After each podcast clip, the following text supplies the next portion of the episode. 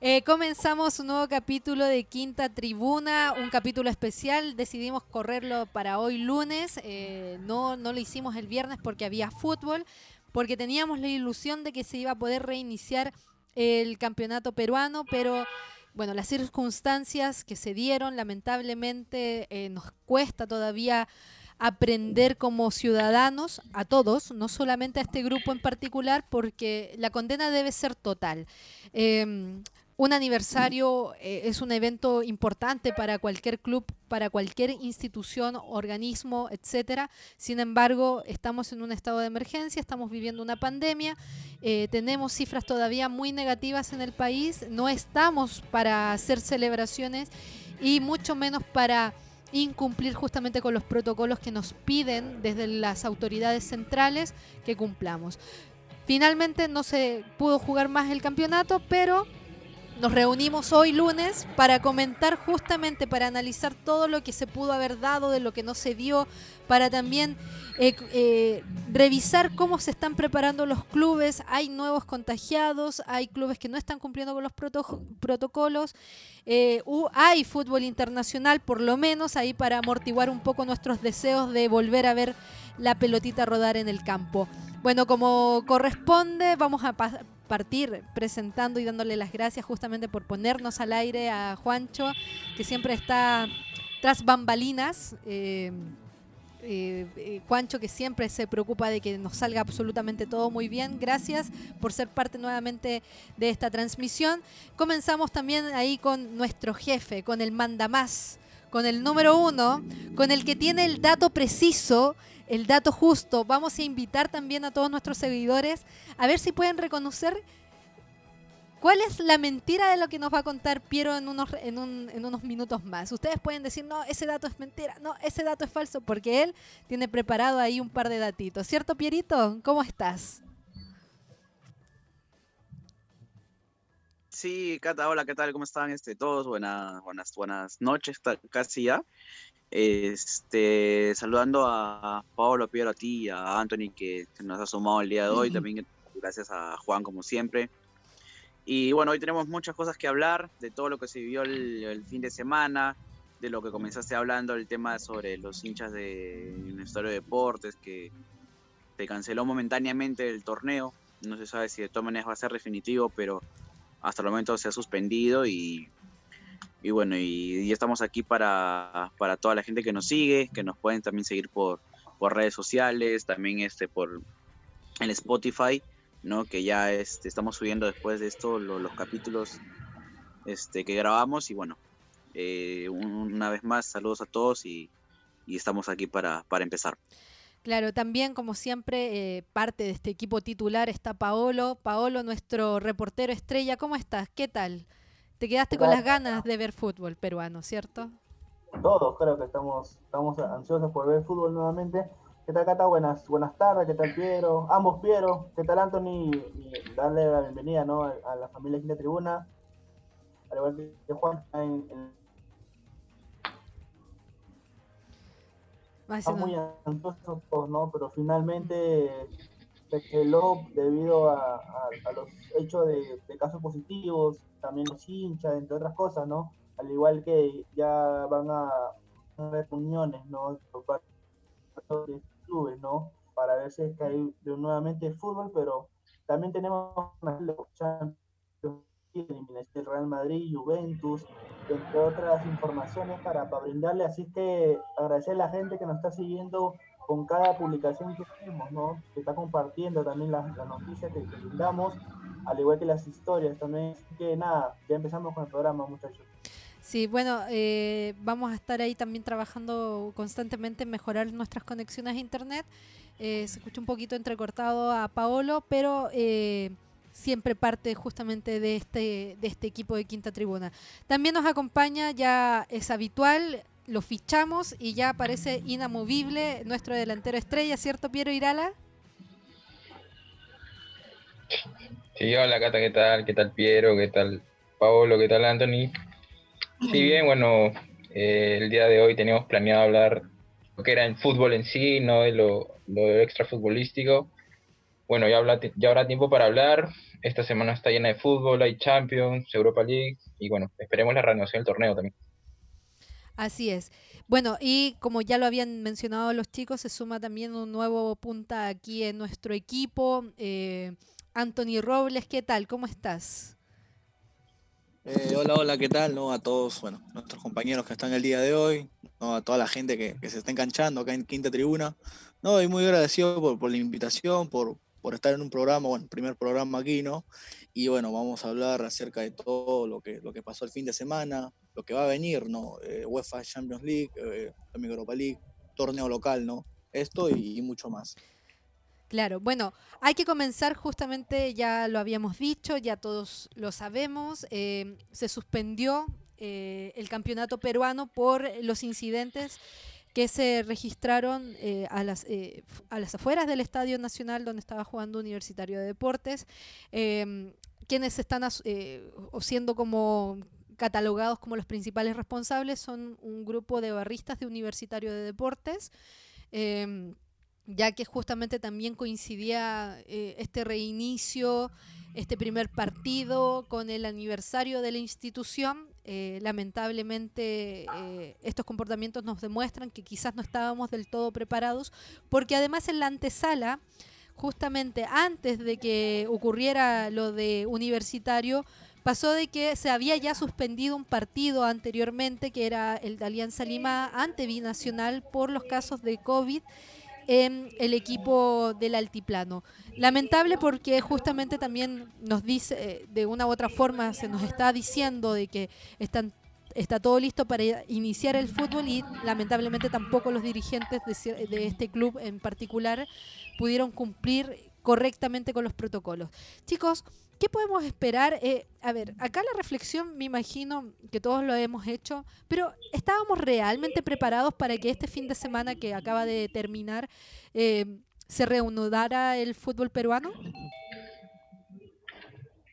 Eh, a ver, quiero empezar primero con que yo creo que, este, que los había mencionado fuera de, bueno, el tema del programa, creo que a Paolo, pero si me equivoco, de que, bueno, para empezar, esto empezó eh, la noche, el, bueno, la noche del jueves, amanecer viernes, primero con el tema de los juegos artificiales, ¿no? los juegos artificiales que organizaron la, en la Barras, y una vez más nos damos cuenta de que, de que bueno, los hinchas, bueno, los llamados disque hinchas, este, una vez más demuestran ser, eh, sobre todo en Sudamérica, sobre todo en Perú, este, demuestran ser más hinchas de la barra que el mismo club.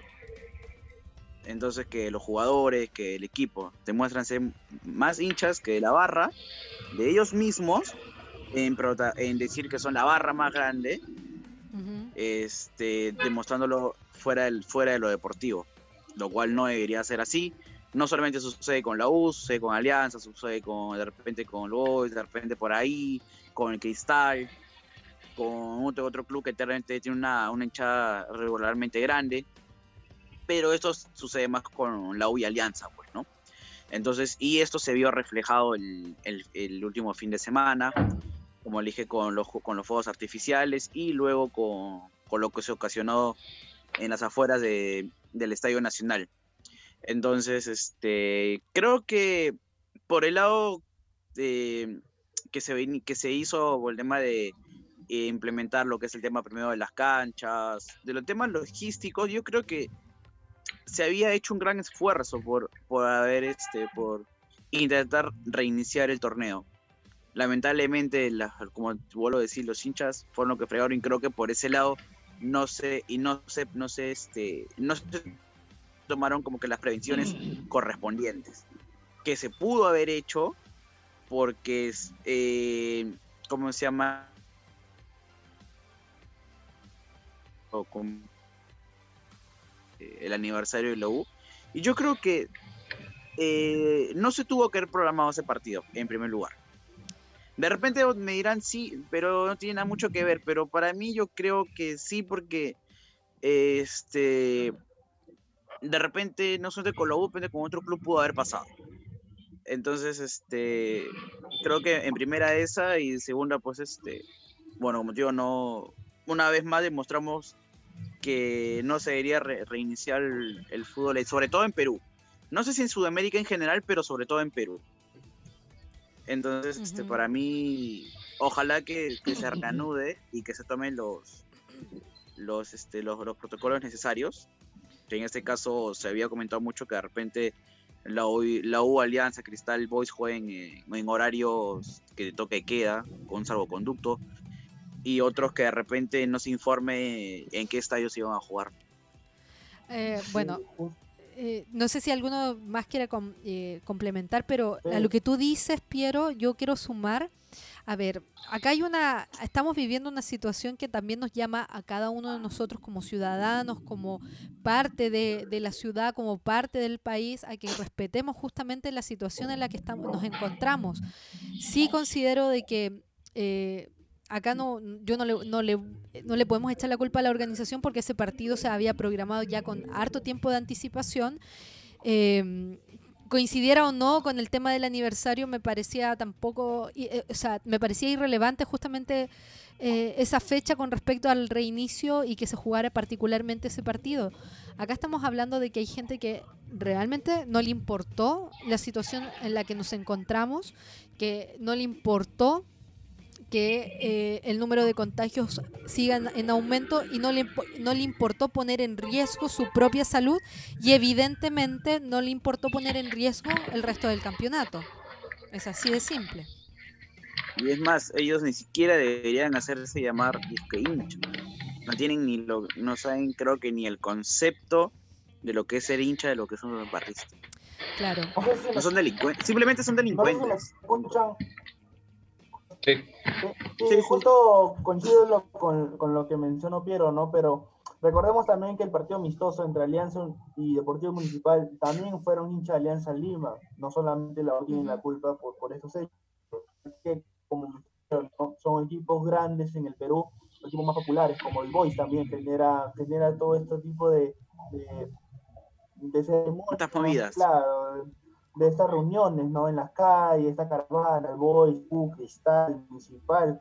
Bueno, en, en, en, sí, el fútbol peruano es así, ¿no? El, es, somos un país futbolero y creo que algunas personas se dejan llevar, ¿no? Por la euforia, por todo esto. Eh, los, amantes del fútbol, los que somos seguidores mucho de fútbol, sabemos de esto, ¿no? Pero creo que eh, más culpan a los hinchas por, por el cierre campeonato, pero creo que yo coincido también lo que menciona Piero de que no. Se colgó, creo. Sí. Em, bueno, lo que. Pero, es, pero es justamente lo que, lo que justamente Pablo dice y justamente lo que yo, lo que yo estoy diciendo, ¿no? De que este los hinchas este, son más hinchas de ellos, de quieren demostrar que son la barra más grande con ese tipo de actos, entonces ni siquiera son hinchas del club. ¿Ahora me escuchas? Eso digo que no merecían... Sí, te cortaste, Pablo, continúa. Sí, sí, yo te escucho normal, pero creo que a la hora que yo comienzo a hablar creo que no me escuchan, pero yo sí normalmente lo escucho a todos. Así es que cuando, cuando no me escuchen creo que me den el, el, corten como para saber, ¿no? Bueno, lo que justamente estaba, estaba hablando, ¿no? Sobre este tipo de, de hechos, eh, creo que ahora, muy aparte de lo que hicieron un día antes del que inicie el campeonato, obviamente aniversario de la U, el tema de, los, juegos artificiales, hubo, creo que cualquier equipo haría lo mismo, ¿no? Pero al ser universitario, un equipo tan popular en nuestro país, creo que realizó este tipo de actos. Algunos lo tomaron mal, algunos tomaron bien, ¿no? Por el tema del momento que estamos pasando como país, ¿no? Y ahora lo, de los hinchas, eh, ha sucedido también en Europa, con el PSG también hace poco, también en el Liverpool cuando campeonó, lo hablamos también en el programa. Pero no es justificación igual. Claro. Exacto. ayer en Brasil también. no, hay no hay justificación de porque otros otros países, otros clubes de otros países lo hacen. No, también se debe hacer aquí. Por eso mismo, por eso mismo es que eh, lo que genera el fútbol, a eso es a lo que me refiero, ¿no? Creo que no se, no, no se mide con la consecuencia, ¿no? Y aparte, somos un país, repito, ¿no? De que cada vez sube más los, los, contagiados. Creo que no estamos, no estamos para, para, para hacer ese tipo de, de, actos, ¿no? Porque De nuevo creo que se, Ah. Se nos fue, se nos fue Sí. Sí, nuevamente pero Pablo. si acá principalmente los, o sea, los, principalmente los, este, los culpables son los, los disque hinchas que, que fueron ese día, pero creo que de parte de la organización también quizá faltó eh, esta campaña que ahora están haciendo para que los hinchas no, no vayan a los estadios, La prevención, como lo digo. la prevención, claro, porque dijimos que el partido de Alianza Municipal iba a servir como un simulacro, ¿no? De lo que podía pasar en el torneo, tanto para eh, la, la televisión, para la organización en sí, para el arbitraje, en sí todo, ¿no? Lo que, lo que reúne un partido. Creo que no mucho tema, creo que no, que no tenías que ser adivina para, para saber que algo así podía pasar. Ayer se vieron imágenes que desde el hotel ya se veían hinchas y que acompañaron al bus en lo largo del camino y, y creo que, que se pudo prevenir, ¿no? De alguna manera para que, para que no suceda esto también. Claro, y, y lo, lo peor de todo es que hubieron niños también.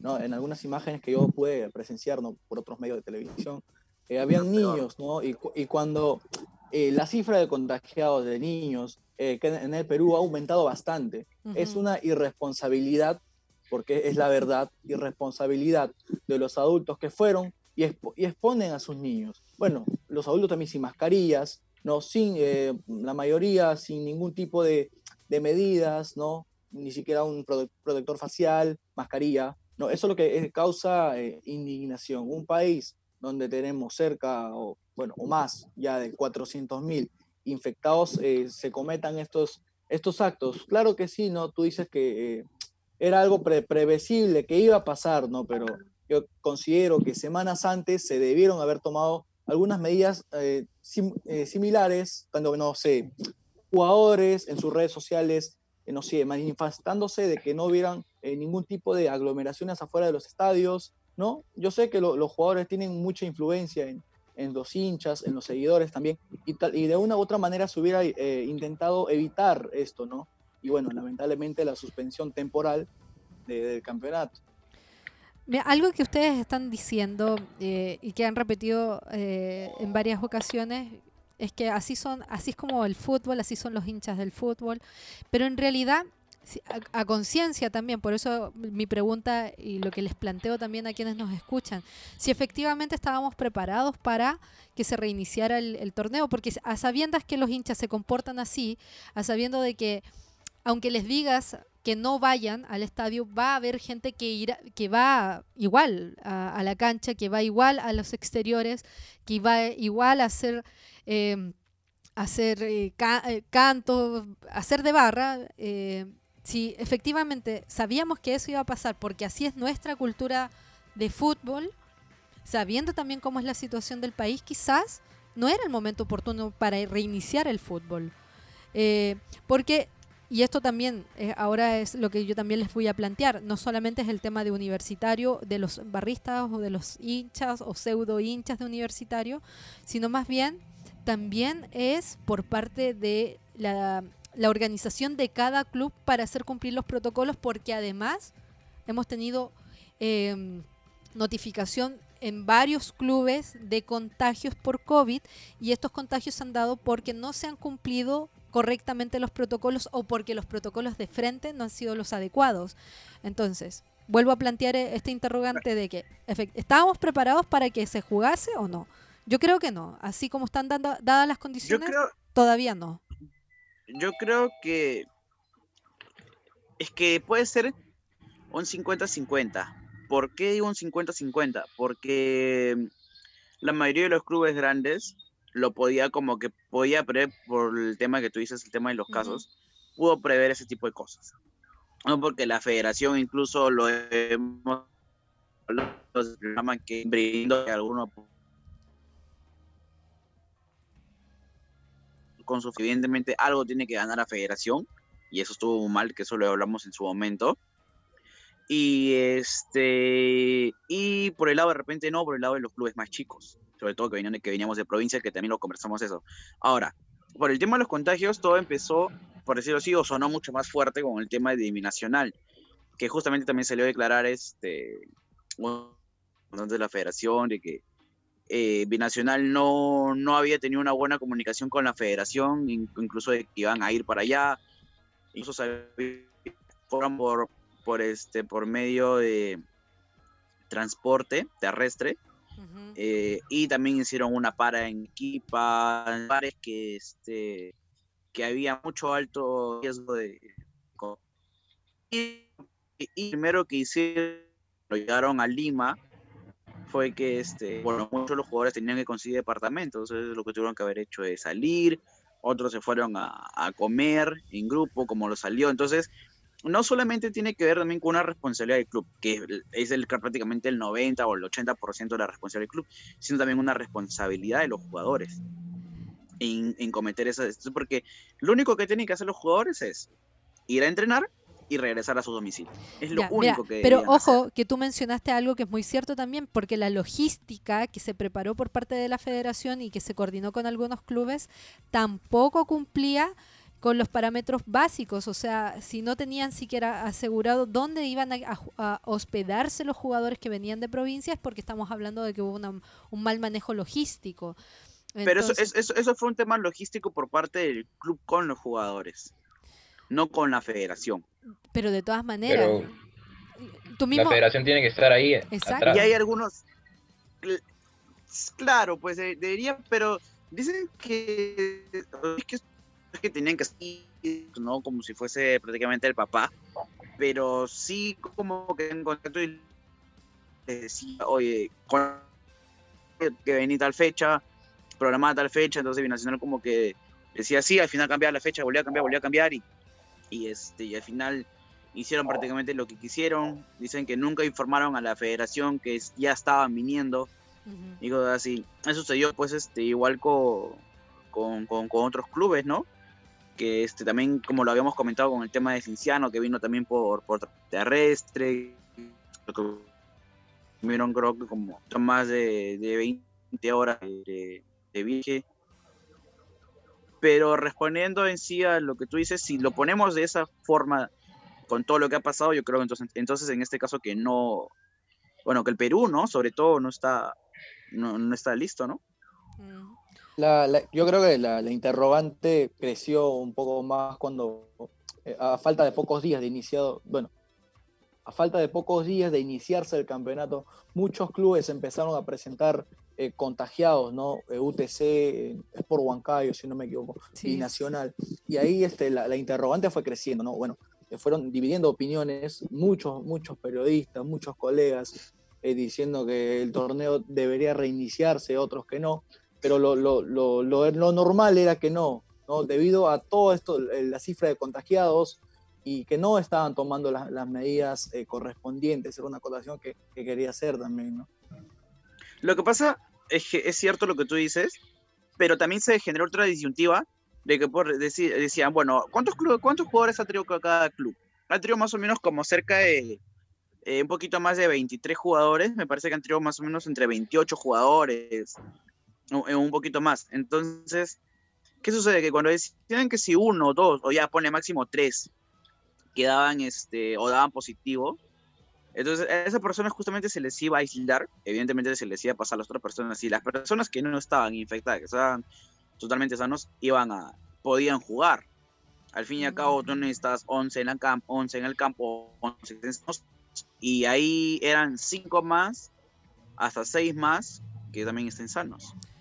Y Bueno. se supone que ahí tranquilamente se podía jugar. Ya iban a jugar.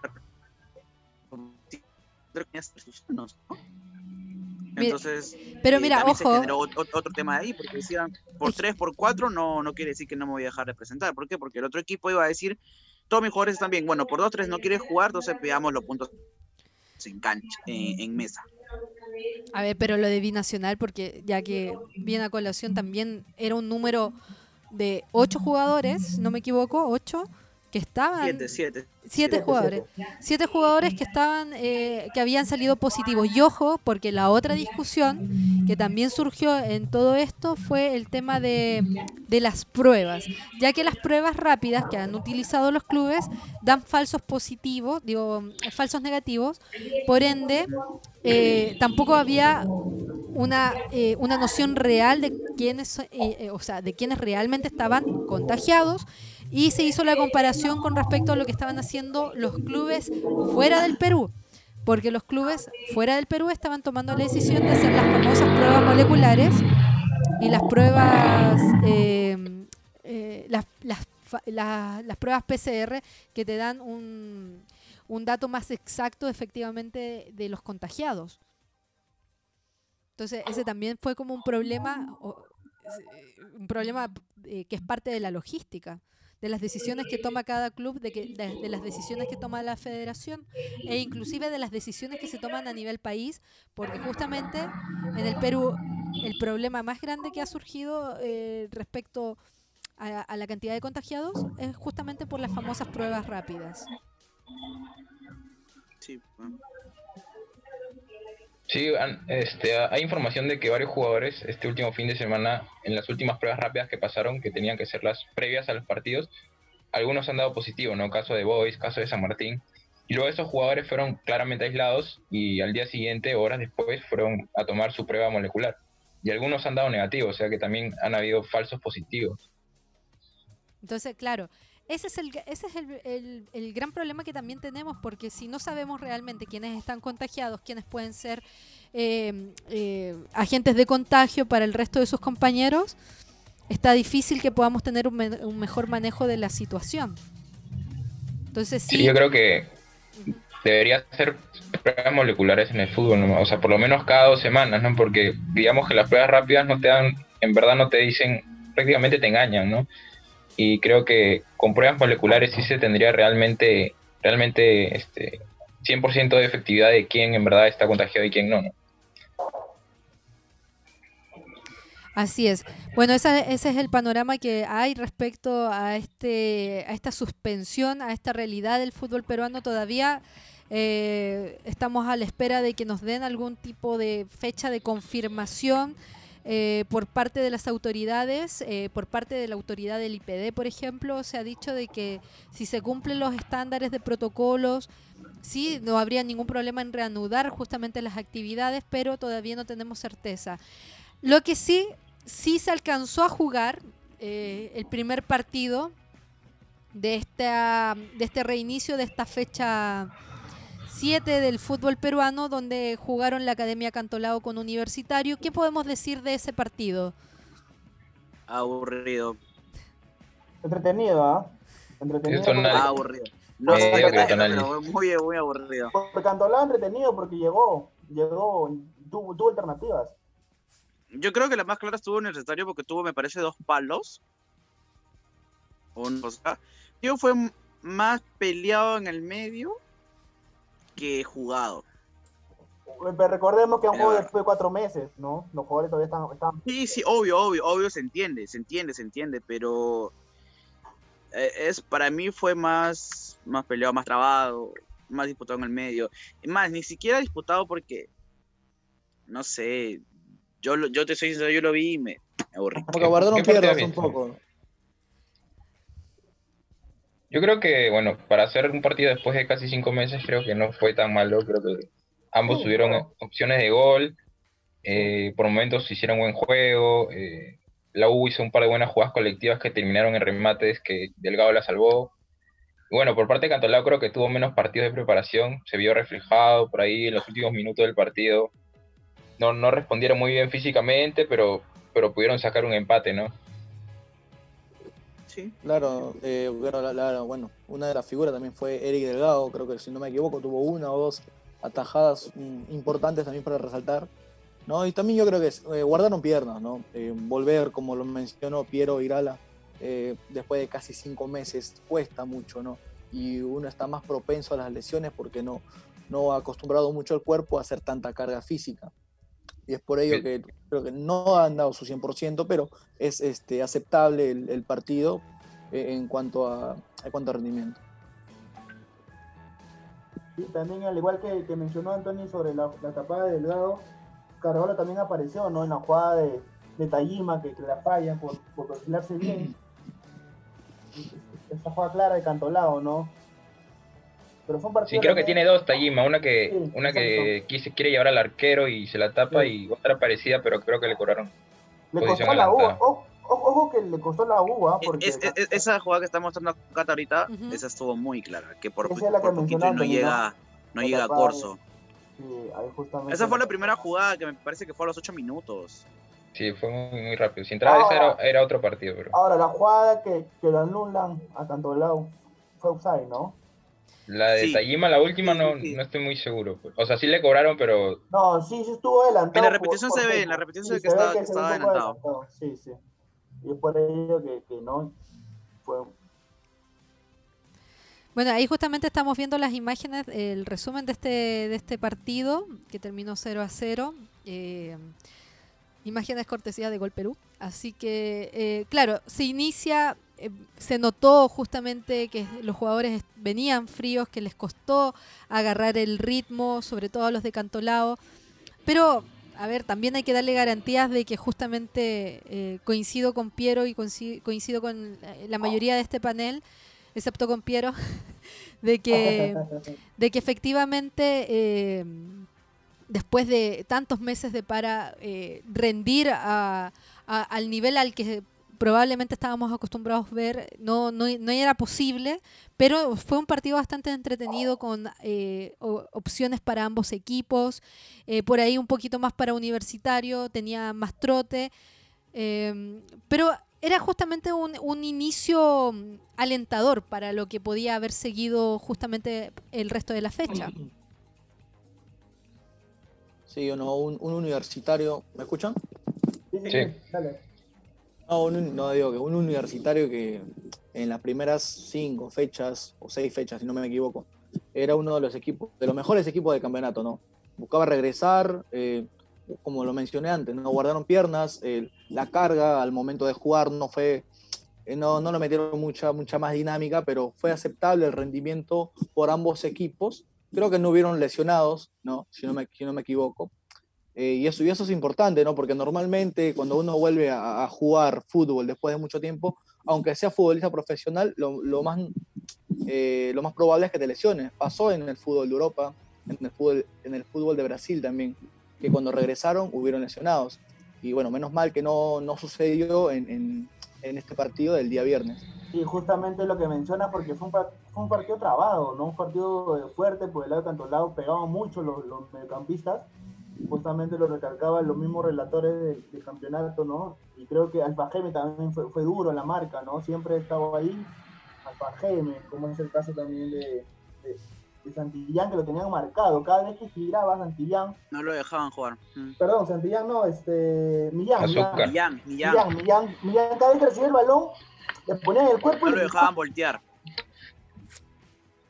No lo dejaban voltear. Claro. quizás en la U también se sintió un poco la baja de Dos Santos, ¿no? Que, que no Sí. pudo estar en el partido, que es Sí. uno del- es el goleador del equipo. eh, recordemos que creo que casi todos los, en cuatro partidos creo que hizo gol. Creo que se sintió la baja. Azúcar tuvo ahí una que, que pudo ser, palo. y chocó palo. También lo raro fue que Comiso solo hizo un cambio, ¿no? Solo entró Urruti por, por Millán y. Cantolao se hizo cuatro. O sea, Y estuvo Estamos bajo, haber hecho cinco, ¿no? Sí, es muy raro. estuvo bajo también Hover, ¿no? Porque no se le apareció mucho en, en el juego. sí, tuvo dos remates, pero los dos los sacó Carvalho. Pero Quintero también está un poco desaparecido en el partido. Sí, ¿no? Quintero creo que fue de los más bajos de la U, Sí. no apareció mucho. El que más eh, apareció fue Quina, el lateral izquierdo. Sí, Pues, buen partido de. Quina. Sí, buen Sí. partido de Quina. Y impasable. por, el lado, y por el lado de Cantolao, Tajima también fue, fue mucho para Cantolao, ¿no? Porque causó mucho peligro en la defensa de, de, de- de la U, ¿no? Celi también aparecía, pero no, no le llegaban los compañeros, ¿no? Para hacer la jugada colectiva. Sí, Rengifo también, buen jugador, ganaba muchas faltas. Creo que por él le sacaron, sacaron dos amarillas. Sí, cometía demasiada falta hasta que el árbitro. Bueno, el árbitro también paraba mucho partido, pero creo que fue. Este, yo Alarcón, Yo fue creo que eso también fue por lo que me dormí. Creo que paraba mucho el partido. No, Ah, pero. la no, no, pero- confesión, me me- dormí. Yo, me la, yo la verdad me aburrí y me dormí. Te soy sincero.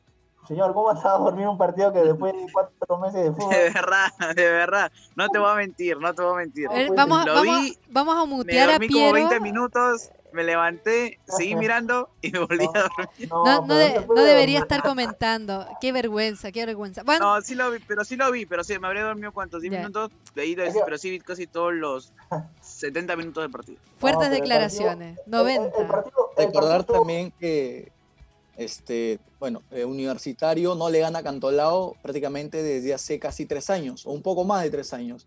Si no me equivoco, desde la apertura del 2017 es lo que Universitario no puede vencer a Cantolao. Eh, creo que esa fue. Han empatado como cinco Fue la única vez que le ganó la U a Cantolao esa vez.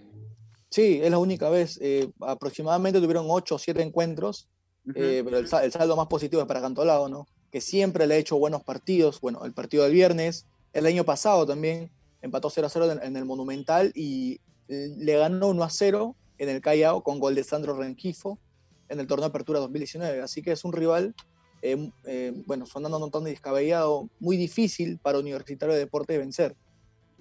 Mira, es un buen dato, es un buen dato el que tú das, eh, o sea, de que a Universitario justamente rescatar un empate pareciera también eh, algo bastante positivo, sobre todo en este reinicio y, considerando la estadística contra este rival. Vamos a pasar a escuchar, chicos, el análisis también del técnico Ángel Comiso, eh, las imágenes obviamente cortesía del propio Club Universitario de Deportes.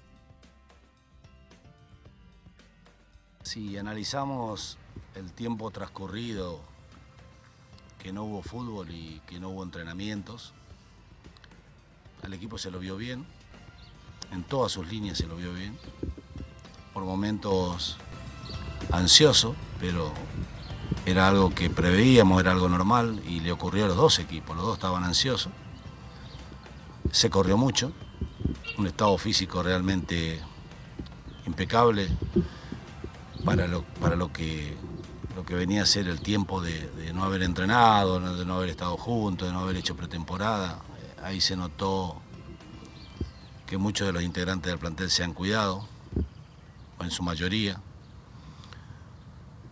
Y en líneas generales, el partido lo puedo dividir en dos partes. El primer tiempo, los primeros 10 minutos que el equipo jugó realmente muy bien, que parecía que iba a avasallar al rival y en cualquier momento podía llegar a convertir y luego caímos en algunas imprecisiones que corrigieron ellos en el segundo tiempo, lo charlamos en el, vestuario, que teníamos que hacer lo que se había venido trabajando, se intentó y por momentos salió. Tuvimos las mayores ocasiones de gol nosotros, creo que si hubiéramos convertido uno el partido se abría y el juego iba a ser totalmente distinto, diferente. Bueno, ahí estaban las declaraciones del técnico de Universitario de Deportes, eh, también destacando justamente eh, que lo que también se está comentando acá en el panel, eh, de que los jugadores también se cuidaron bastante y que a pesar de la para mostraron estar también bien fortalecidos en lo físico. Sí, creo que como dice Comiso, los primeros minutos la U tuvo esa clara, estuvo presionando, recuperaba muy, muy rápido la pelota, no lo dejaba jugar a Cantolao, pero luego Cantolao se, se pudo parar bien en la cancha y equilibró un poco el partido. No creo que el segundo tiempo fue más parejo. Cantolao por ahí también tuvo sus opciones de gol, pero finalmente un empate a cero. Sí, no, eh, ahí, ahí, también vemos eh, cuando él declara algo de que, eh, de que hubieron pasajes donde tranquilamente ellos pudieron obtener la ventaja ¿no? y, y, poder obtener una ventaja más amplia tal vez, eh, pero fueron cosas que no se dieron, como vieron. Yo vi al equipo a un 75%, eh, guardando muchas energías, obviamente por, por los cinco meses sin entrenar, bueno, cuatro meses prácticamente. Y vi universitario, a un universitario que, que, no, no le metió mucha dinámica, bajó un poco las revoluciones, pero también estuvo ahí, atento a las jugadas. El equipo intentó elaborar, claro que no fue el, mismo eh, equipo que, que, estuvo en los primeros, bueno, estuvo jugando muy bien como el equipo que, dirigió Gregorio Pérez a inicios de año, pero con Ángel Comiso se busca volver quizá a los primeros lugares. Bueno, veremos que, esperemos que vuelva el campeonato primero para hablar de eso, ¿no? Sí, bueno, para ir cerrando ya el tema justamente de lo que fue la suspensión, eh, lo que también eh, tuvimos eh, la oportunidad de ver este partido, este, este Universitario Academia Cantolao.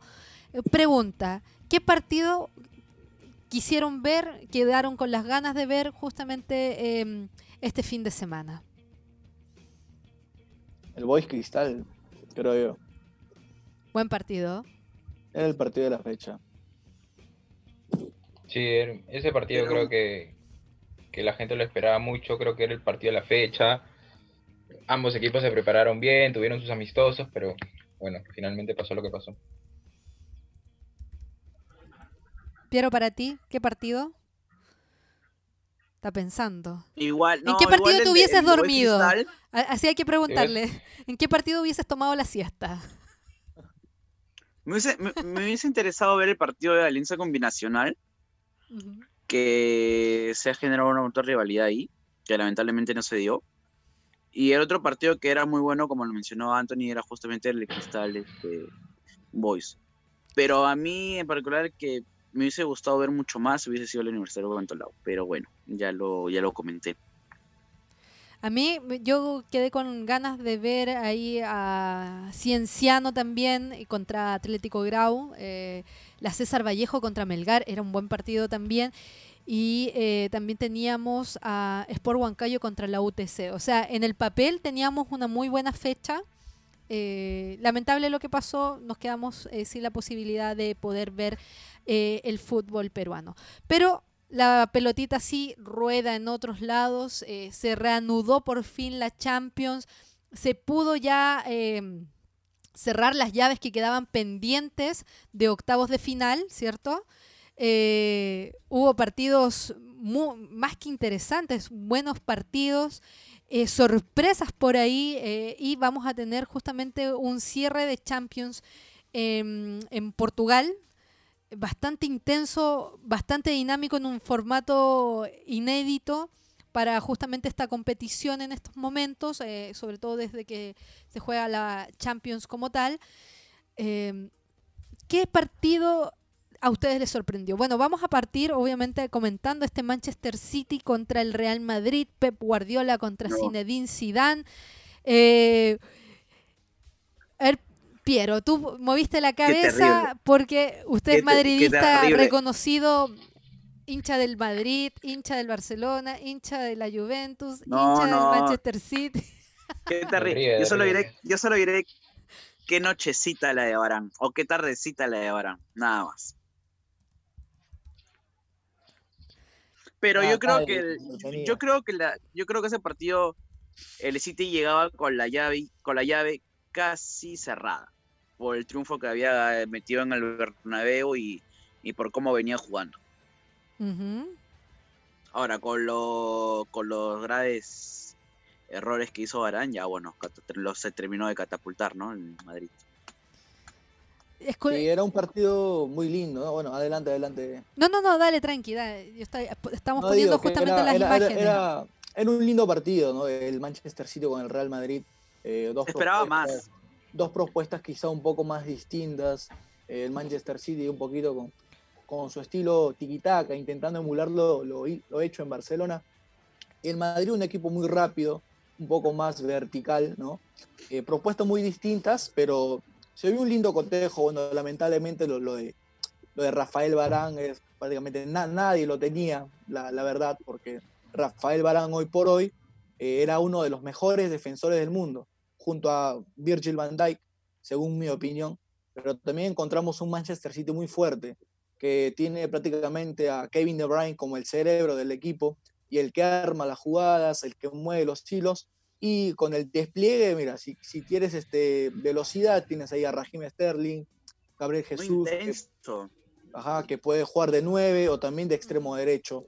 Phil Foden, que también puede rotar, ¿no? Con, como Riyad Mahrez, Bernardo Silva, un equipo que tiene jugadores muy polifuncionales y para mí es uno de los candidatos junto al Bayern Múnich y al Barcelona.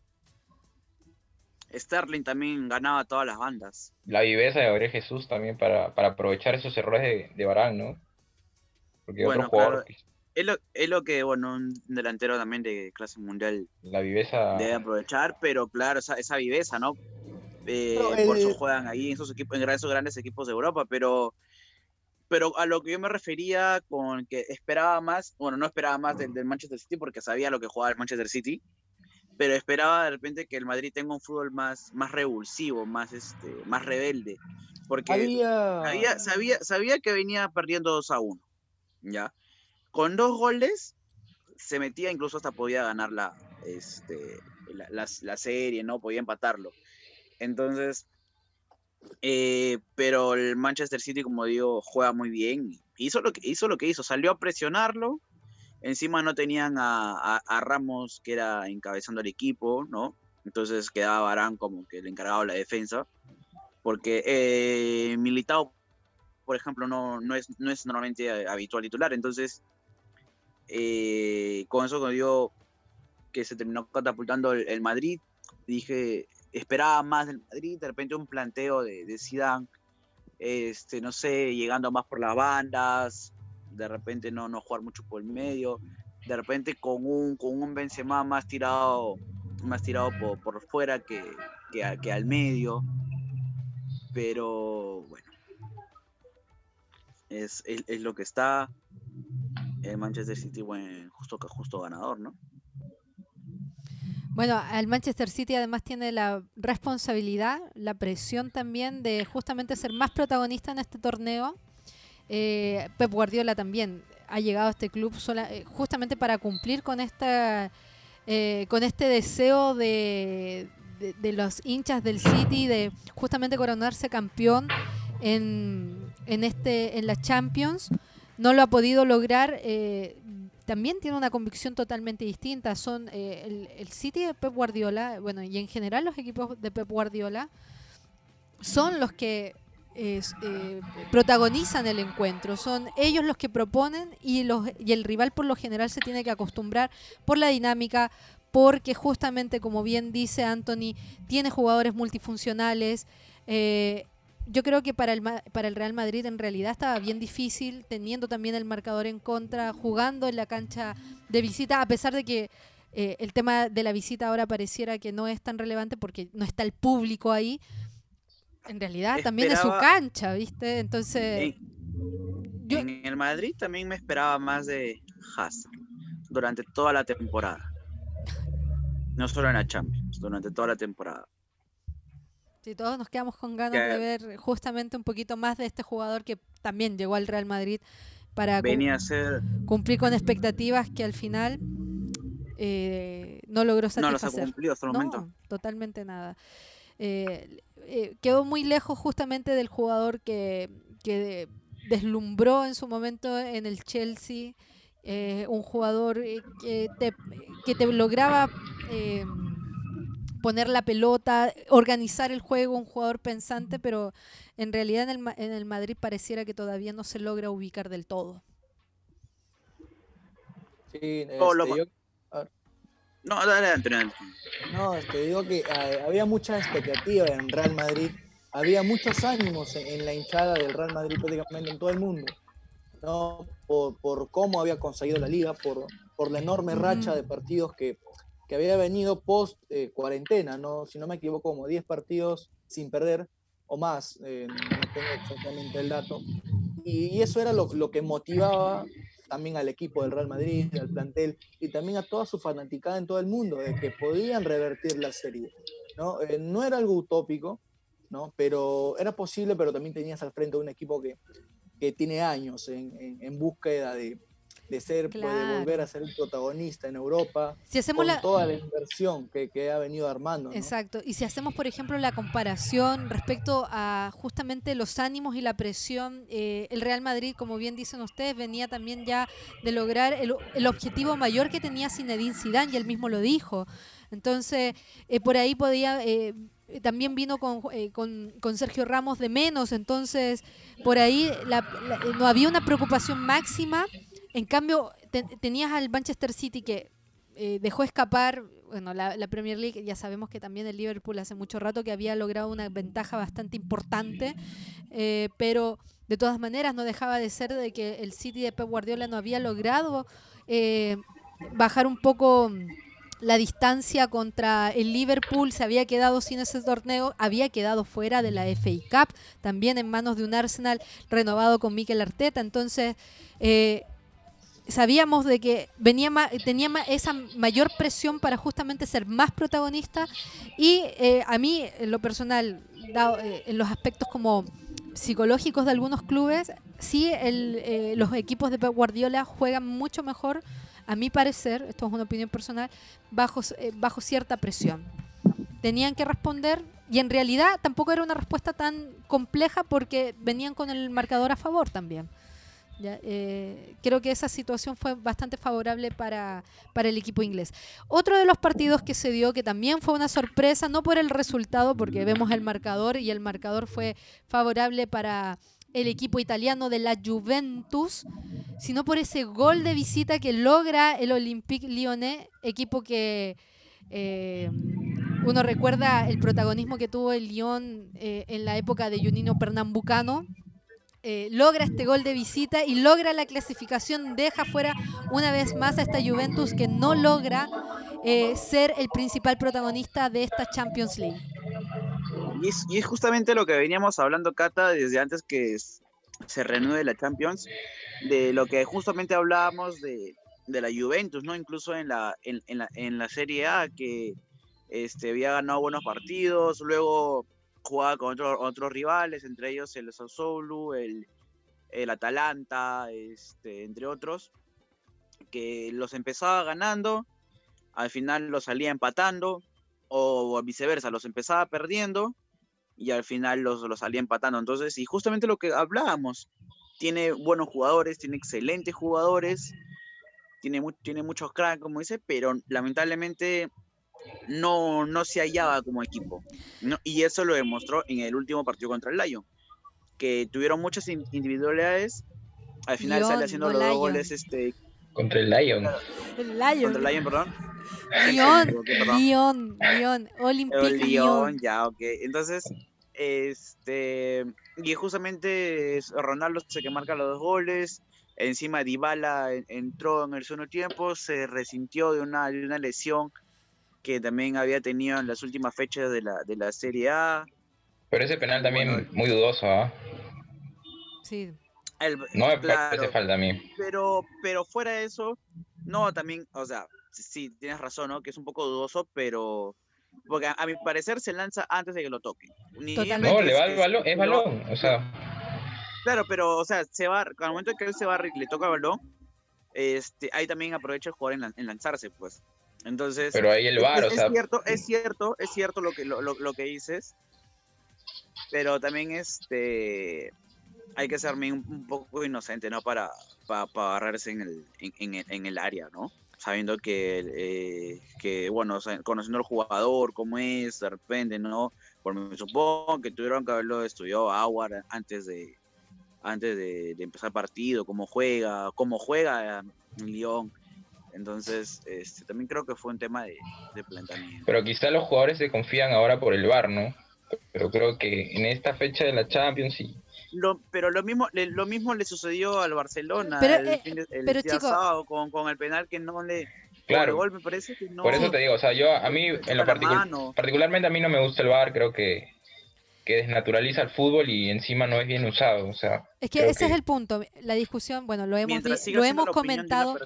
Es que ese es el punto. Lo hemos comentado en reiteradas ocasiones. El VAR mientras dependa de la decisión de otro árbitro que está viendo el video, eh, al final justamente no es automático eh, mejor tener al árbitro en la cancha o tener al árbitro en el, en el video eh, en el video arbitraje que tener a esto a, dos árbitros donde al final el, el, que está viendo los videos no está apoyando al que está dentro de la cancha porque tampoco se están tomando las decisiones adecuadas ni siquiera se están tomando las decisiones respecto a, a la posición milimétrica.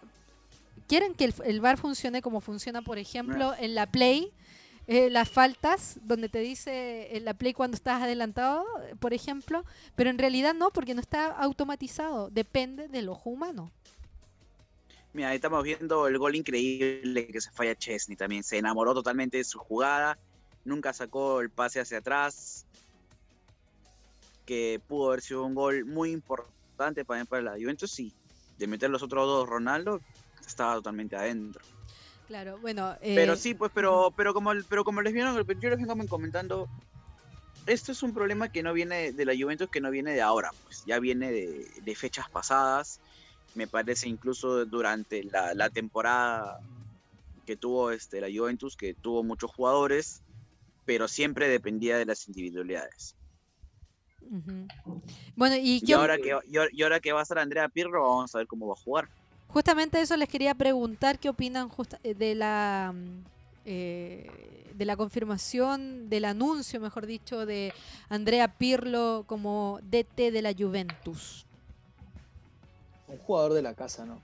De la casa, que estuvo sus últimos años, prácticamente casi sus últimos años eh, en el fútbol de élite, los hizo en la Juventus, ¿no? Eh, eh, anteriormente estuvo dirigiendo la sub-23 del, del, equipo bianconero, un jugador de la casa, como ya lo mencioné anteriormente, y que, y que sabe, espero que le va a aportar mucho a la Juventus, ¿no? Con experiencia. También se ha capacitado mucho el, el jugador de 41 años, que bueno, es, muy, es joven, ¿no? bueno, para ser director técnico y agarrar la batuta de un club de talla Un mundial. año menor que, que Buffon. Así es. Sí. ¿no? Y bueno, agarrar eh, el liderato de un equipo que busca ser candidato, bueno, candidato siempre es la Juventus. A cualquier torneo, a cualquier torneo que dispute la Juventus va a ser candidato. Pero siempre se cae en instancias decisivas y también en, en, en, en partidos también un poco más impensados que, que, el resultado de lo que puede obtener. Por ejemplo, el año pasado eh, el Ajax eh, lo eliminó en cuartos de final ¿no? con toda la inversión que viene realizando Juventus prácticamente desde hace casi una década, ¿no? millonadas, más de 500, mil, bueno, 500 millones de euros lo que viene invirtiendo Juventus, prácticamente lo que, se le, lo que la hinchada le pide mínimo es una UEFA Champions League, ¿no? -huh. eh, y, claro. retomando al, y retomando a lo, a lo que dice, ¿no? Prácticamente Cristiano Ronaldo en instancias decisivas con la Juventus prácticamente ha hecho casi todos los goles. El año pasado contra el Ajax eh, anotó dos goles en los dos partidos de los cuartos de final. El año, eh, también ante el Atlético de Madrid eh, anotó un hack trick logrando que la Juventus entre a los cuartos de final. Y en, este y en el partido del día viernes también sucedió lo mismo. O sea, creo que la Juventus depende mucho de sus individualidades. Tiene que haber una estrella siempre ahí pero es un equipo que no funciona mucho en equipo. Colectivamente es, es, como un cuco, ¿no? Ves todas las estrellas que tienes alrededor, pero a la hora de la hora, si un equipo se le planta bien, puede ganarle al, al, bien, equipo biencolero. Sí, creo que el gran reto de Pirlo sería apuntar a la Champions, ¿no? Porque, o sea, en la liga ya prácticamente la Juventus es el dueño de la liga italiana y el gran reto que tendría Pirlo sería llevar a, la Juventus al campeonato de, de, la Champions, ¿no? Que hace mucho tiempo no la gana. Pero podrá, mira, tenemos teniendo en cuenta que es va a ser el primer equipo que va este que va a dirigir a Pirlo. Sé que es un crack como jugador, pero no tenemos una como que no tiene un historial donde de repente haya hecho haya dirigido un equipo chiquito, al menos como como prosiguió, como una práctica o al menos unos meses o dirigiendo este categorías inferiores. Bueno, sí. conoce mucho de fútbol, pero habrá que verlo, ¿no? Claro, yo creo Lo que... bueno es que arranca la temporada, no puede, puede quizás este, contratar jugadores ver... que sean de su gusto. O sea, no es como otros técnicos que, también... que, que, entran a mitad de temporada y la tienen por ahí un poco más complicada, ¿no?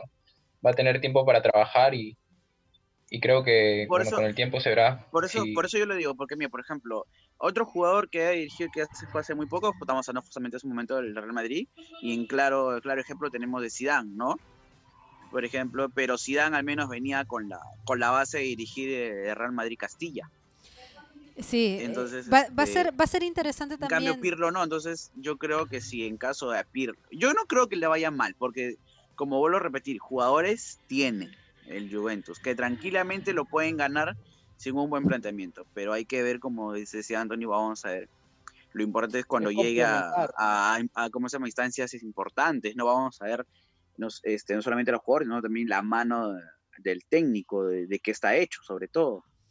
Así es. Eh, bueno, así con la Juventus, con técnico nuevo, eh, genera un poquito de dudas, pero vamos a tener la oportunidad, justamente como bien dice Piero Irala, el, de verlo. Y el, y el que, y el que le da la confianza a Pirlo me parece que es Pavel Nedved, ¿no? O algo así creo que había escuchado.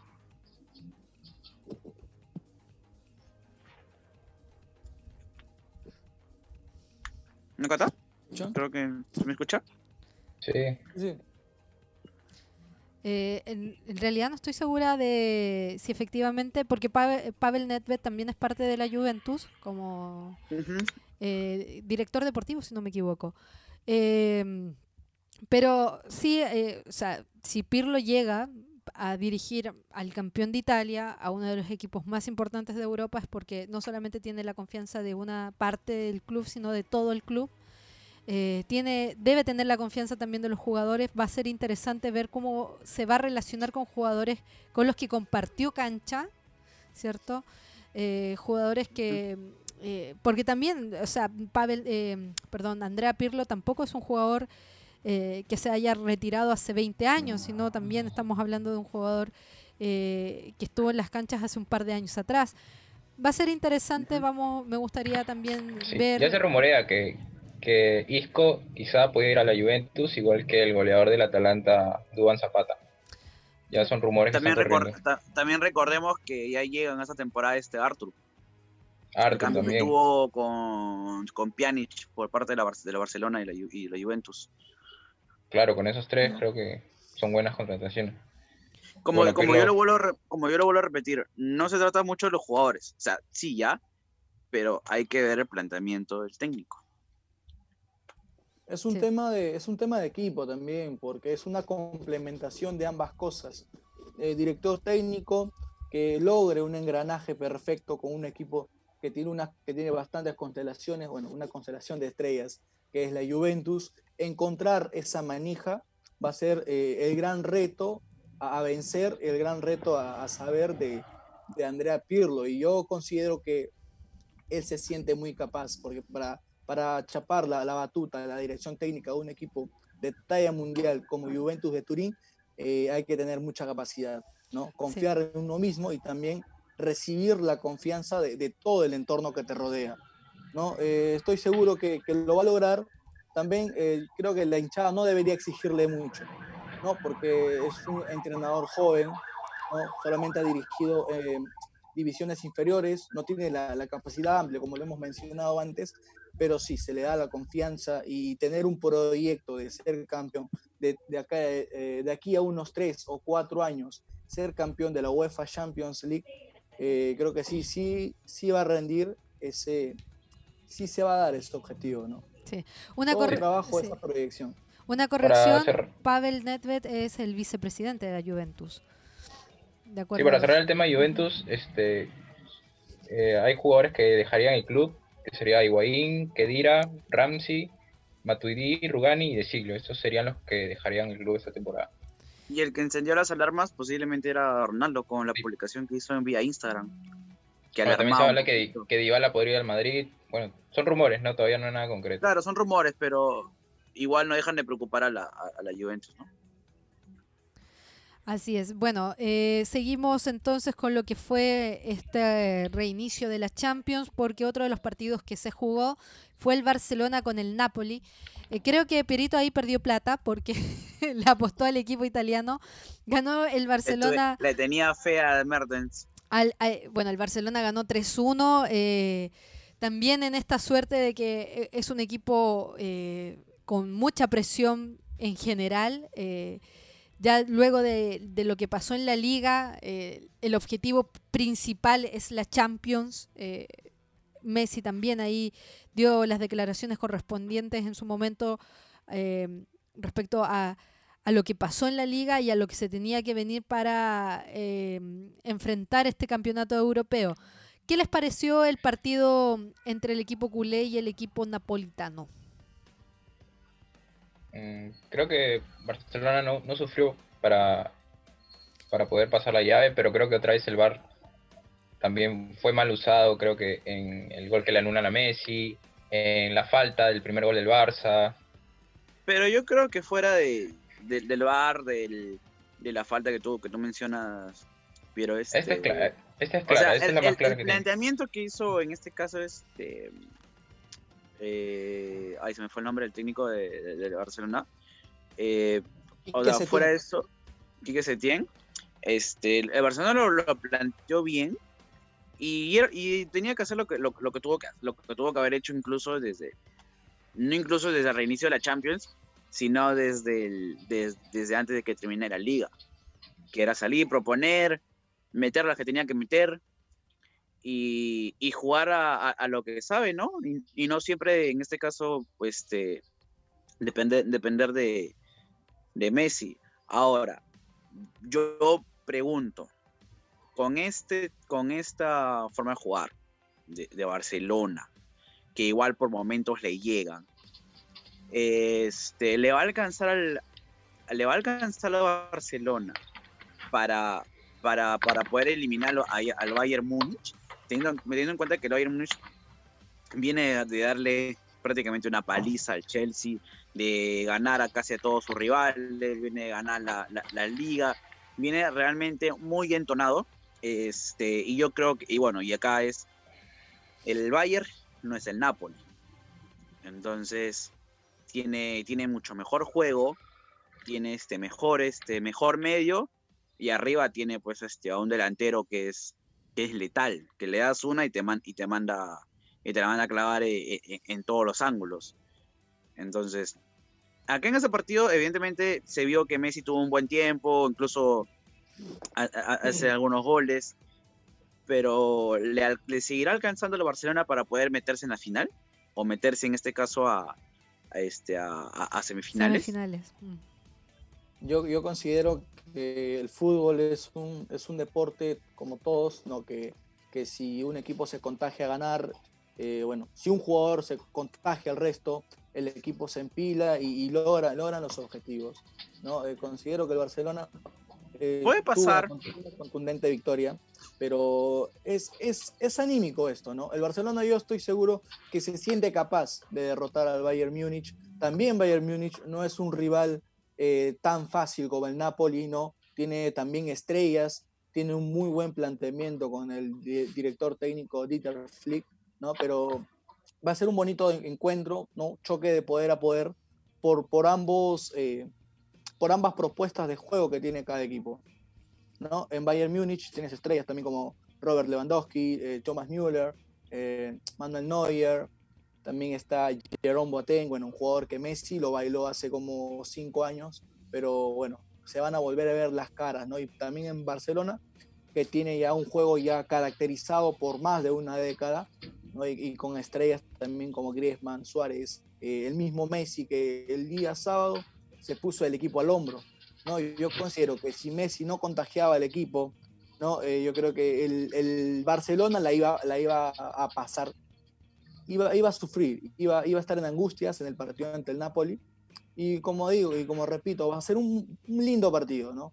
Propuestas diferentes, ¿no? Eh, ambos equipos, bueno, uno es, uno es campeón en su liga, el otro viene subcampeón y el otro, bueno, Barcelona tiene la única misión de ganar la UEFA Champions League. Bueno, se quedó fuera de la Copa del Rey en manos del Bilbao, perdió la Liga Española a manos del Madrid y el, único torneo que le queda es eh, la UEFA Champions League, ¿no?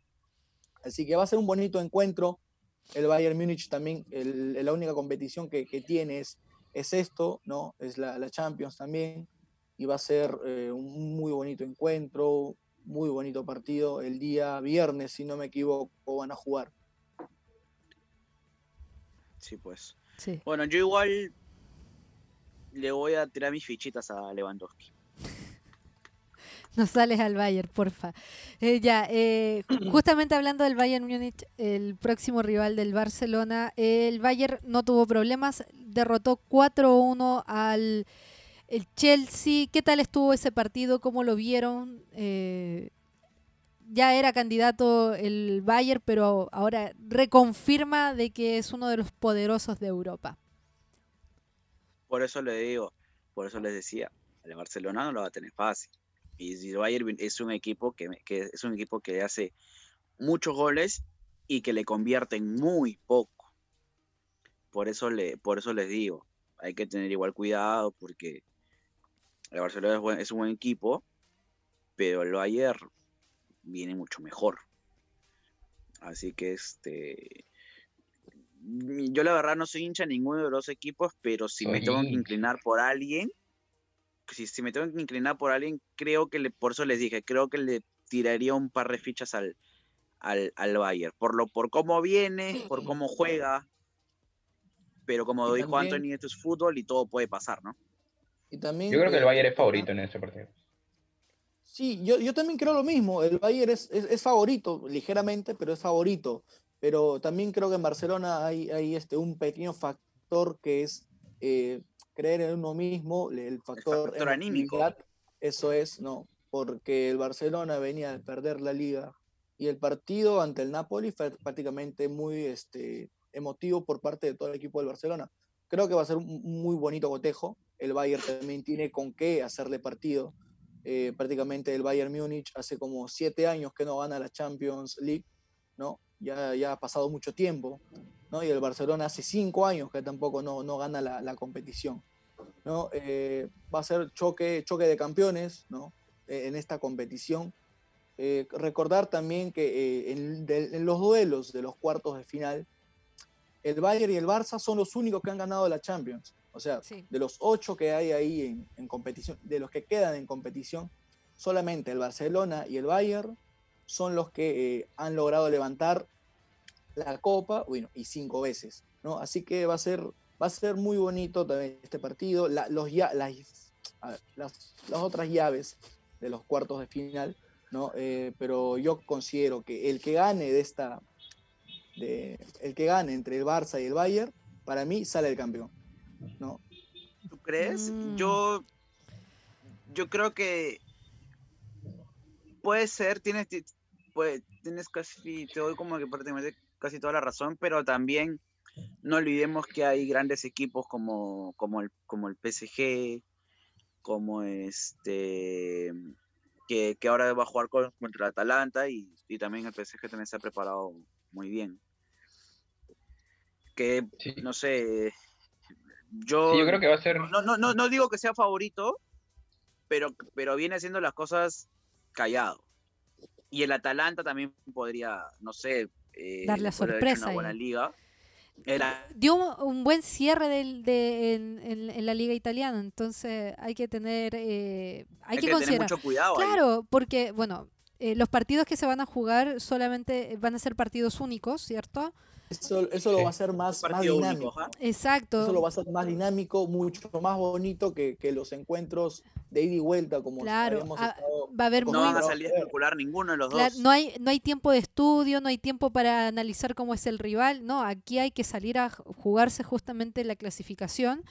Em, pero sí, me parece de que puede eh, los palmares pueden ser un cierto pueden generarte un cierto respaldo, pero en realidad tú tienes eh, equipos que no pierden nada, o sea, que, que están ahí para justamente demostrar eh, cuáles son sus cualidades y, no pierden nada.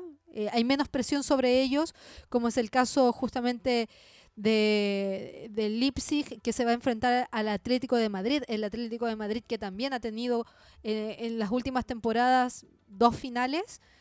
Entonces, son equipos que vienen a proponer también el Madrid, Lyon, bueno, el Atlanta. Hay que, El Atlético, si no me equivoco, presenta dos bajas para el partido Sí, del jueves. por el, Milan Skriniar y Angelito Correa, creo. claro, por el, por el tema de, lo, de, de contagios. Pero justamente... También recorremos el Manchester City que acaba de ganar. Claro, pero a lo que yo voy, eh, si pensamos justamente en, eh, en la etapa de semifinales, acá los que vienen con mucha presión obviamente son el Barcelona y el Bayern, que son los protagonistas y se les pone además la mochila de que eh, de, de esta llave debería salir el campeón porque son han sido campeones de Europa anteriormente, etcétera, etcétera.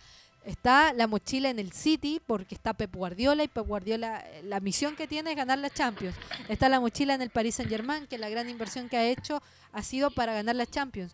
Y en el resto de los equipos que está que llegaron a estas instancias con demostrando que, que, eh, que tienen buen fútbol, que tienen cosas interesantes que proponer en la cancha, por lo- eh, puede haber menos presión y por ahí justamente el manejo del partido sea distinto. No necesariamente eh, podemos pensar que solo los equipos grandes o los que han, eh, han salido campeones eh, son los que deberían ganar la Champions. Me gustaría ver, o sea, vamos a tener un muy bonito partido entre el Atlanta A contra ver. el Paris Saint Germain, por ejemplo. Para, para ver, yo les hago una pregunta. De repente me estoy adelantando mucho. Pero para ustedes, a opinión propia, ¿quién es quién, para ustedes, quién será el campeón de la Champions esta temporada? Mm, Me gusta la pregunta. Al parto yo, ya que están ahí como en silencio analizando la situación. Yo lo, mí- yo lo lancé, yo lo lancé, yo voy a ser el último. Eh, a mí me gustaría, en lo personal, eh, me gustaría que ganara el Atlético eh, de Madrid por la figura que también representa el Cholo Simeone, no solamente en el fútbol en España, sino en el fútbol en general. Eh, no es que yo esté en contra de los equipos del tiki-taka, pero sí me, ya gu- le- pero me gusta también el estilo que tiene el Cholo, que es muy práctico y, y hace rato que está ahí molestando por la Champions. Y me Claro. gustaría, me gustaría Aparte ver. que ya le toca, que no gana nada hasta ahora. Sí, me gustaría que fuese el Atlético de Madrid. eh, sí hay que reconocer que, por ejemplo, eh, en este suma y resta de cómo vienen los equipos, del tiempo de descanso también, el Bayern por ahí la tiene un poquito más fácil y, y podría, podría ser como el, el favorito obvio. Pero a mí me gustaría que el Atlético de Madrid eh, avanzara, llegara por lo menos a instancias de final. Podría de repente haber, quién sabe, más adelante un choque de equipos de, de- de una final de España, ¿no? Un Atlético de Madrid contra Barcelona, de repente por ahí. Si es que llega a pasar Barcelona. Puede ser, puede ser, no sé. Pero A mí a me gustaría que lo gane el Bayern. Bueno, es mi candidato. Para mí, ¿no? En, en- en número uno. Sí. En segundo lugar, creo que, creo que ya le toca. eh, Creo que es al Barça. En tercer lugar, al, al- y al Manchester City, ¿no? Bueno, va a ser, van a ser bonitos encuentros. También no hay que descartar tampoco a, la- a las cenicientas, ¿no? Como Olympique de Lyon, Ujú. eh, Red, bueno, RB Leipzig, que, que tampoco no, no, no son rivales fáciles, Atalanta, que son como, son como la- las sensaciones ¿no? de, de esta temporada en la UEFA Champions League, que podrían sorprender, ¿no? Eh, Claro. Podrían agarrar de confiados a los equipos más, más pintados de Europa. El Atlético de Madrid, digo que tampoco no la tiene tan fácil, ¿no? No, para nada. Es más, es más, por ejemplo, haciendo justamente estos equipos que en los que uno por lo men- eh, no pone muchas fichas, se cierran muy bien atrás. Cuesta En su llave, ve- en su llave vendría a ser favorito el Atlético de Madrid. En su llave, claro. Pero a lo que yo voy es que eh, en estos eh, con, eh, con este tipo de equipos que se enfrentan en estas instancias, que es un momento histórico también para algunos, eh, eh, un equipo que se cierra bien atrás, que es difícil de penetrar, por ahí puede dar la sorpresa de, contra y, y- y se cierra en ese resultado y aguantar 90 minutos es más fácil que aguantar 180 minutos. Ojo con eso Sí. también. Yo, yo no veo. A ver, a ver, Piero. Ah, yo, yo igual que Cata, creo que el Atlético de Madrid me gustaría que campeone. Creo que ya le toca, ya es su, sería su tercera final si es que llega. Y ya le Pero que la tocaría. gane. No ese como Claro. Que llega a tres finales y no la gana. Creo que a, a diferencia de otras temporadas, creo que tiene un mejor plantel, un plantel más amplio. Y esto también de los 90 minutos, que, que solo son 90 minutos, como dice Cata, creo que también le puede convenir al Atlético de Madrid. Es un equipo que se defiende muy bien, el Cholo sabe cómo, cómo cerrarse, cómo plantear partidos a, equipos que son superiores, ¿no? Eliminó al Liverpool, que era ampliamente favorito. Y yo creo que el, el Atlético de Madrid tiene la, tiene la capacidad de ganarle a cualquiera de los equipos que están ahorita en cuartos de final. Al Bayern, al City, al Barcelona. Sí. Quizás no futbolísticamente superarlos, no, pero quizás en el planteamiento sí y, y poder contrarrestar ¿no? Es las armas que tienen los demás equipos. Coincido Terminabas de decir algo, Anthony. Ah, no, decía que bueno, el Atlético de Madrid va a ser. eh, no lo veo cerrándose ante el Leipzig. No, no, no lo veo jugando de una manera tan vertical ante el Leipzig, ¿no? Dado que el equipo también va, va a ser un juego de un poco más ofensivo. Lo veo un poco más ofensivo al Atlético del Cholo, ¿no? Porque no es un Bayern, no es un Liverpool que, que te induce a, a cerrar un poco las líneas, a, replegar prácticamente todo el equipo creo que eh, va a ser un lindo partido también porque va a ser un choque de estilos. ¿no? El entrenador de Leipzig también es, es joven, ¿no? Es un equipo alemán que viene de eliminar al Tottenham, o sea, no, no, es, no es para menospreciar tampoco. Y también digo que el Leipzig también amenaza con, con, con meterse entre los cuatro mejores de Europa y creo que tiene un muy bonito plantel y muy bonito juego para, para poder hacerlo. Claro. Sí. Y aparte que este, también tiene arriba a dos, a dos buenos delanteros, casi tres, con eh, Morata, Diego Costa y, y Joao Félix, que en cualquier momento te pueden hacer daño. Sí. Mira, un, un par de datos eh, con respecto a las estadísticas. Eh, Durante la liga eh, en España, el Atlético de Madrid tuvo 51 goles a favor, 27 en contra. El Leipzig en, en Alemania con 34 partidos, 4 partidos menos, 81 goles a favor, 37 en contra. No deja de ser. Miren, Bueno. para mí, para mí, em, me gustaría que de repente, este, ¿cómo se llama? Eh, vaya a la final, así tanto como, bueno, como usted lo menciona, Atlético de Madrid. Creo que para mí me gustaría que la final sea de repente este, el Atleti- el PSG, que creo que por toda la inversión que ha hecho, este, podría ser el PSG, pero creo que la, la sorpresa por ahí me gustaría que la, que la era Atalanta. No, no creo que gane, pero al menos me gustaría que llegue a ser finalista. Ya lo salaste ya. Sí. No, no, no, porque, mira, no, puedo, no puedo decir de salado porque la vez pasada le, le aposté al equipo de Cata, que es el Arsenal, y campeonó. Mira, Le aposté ni, al Arsenal. ni me recuerdes porque yo estoy eh, justamente en esto de las cábalas, yo estoy tratando de evitar los partidos del Arsenal. No los veo porque aparte- la última vez que los- lo vi y algunos nos resultados, y algunos resultados que yo le estoy apostando, le estoy, este, ¿cómo se llama? Le, le, le he atinado, así que no puedo decir que soy mufa. ¿No me dijiste que fuiste al, al United 2-1? Ya, está. ahí No, está. no, no, ve, a uno que otro siempre, siempre va a haber errores de cálculos, pero a la mayoría que les que les, que les, que les he, atin- que le- que les he apostado le, le, le- le he atinado. Ya, ok.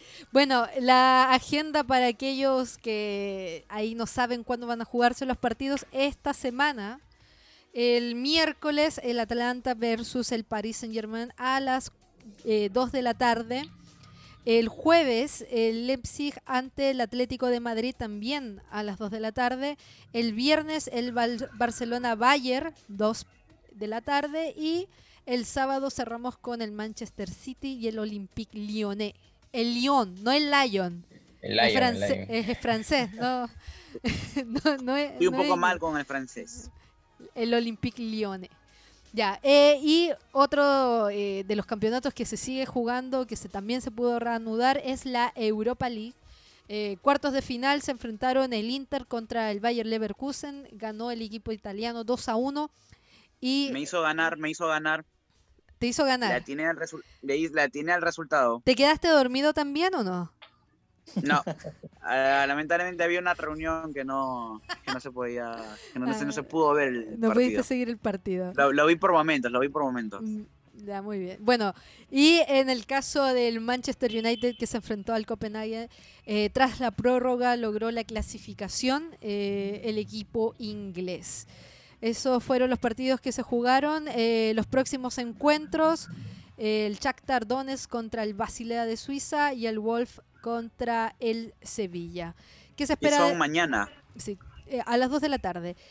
Eh, ¿Qué se espera de estos Tengamos, encuentros? claro, tengamos en cuenta que la, claro, tengamos en cuenta que la final de la Europa League es el, es el próximo viernes. Claro, eh, sí, recordar eh, que ya se encuentran en semifinales tanto el Manchester United, que está esperando rival, que va a salir de entre, entre el Wolf y el Y el Sevilla. Sevilla. Exacto, y el Inter también espera rival, que va a salir entre el Shakhtar Donetsk y el Basilea.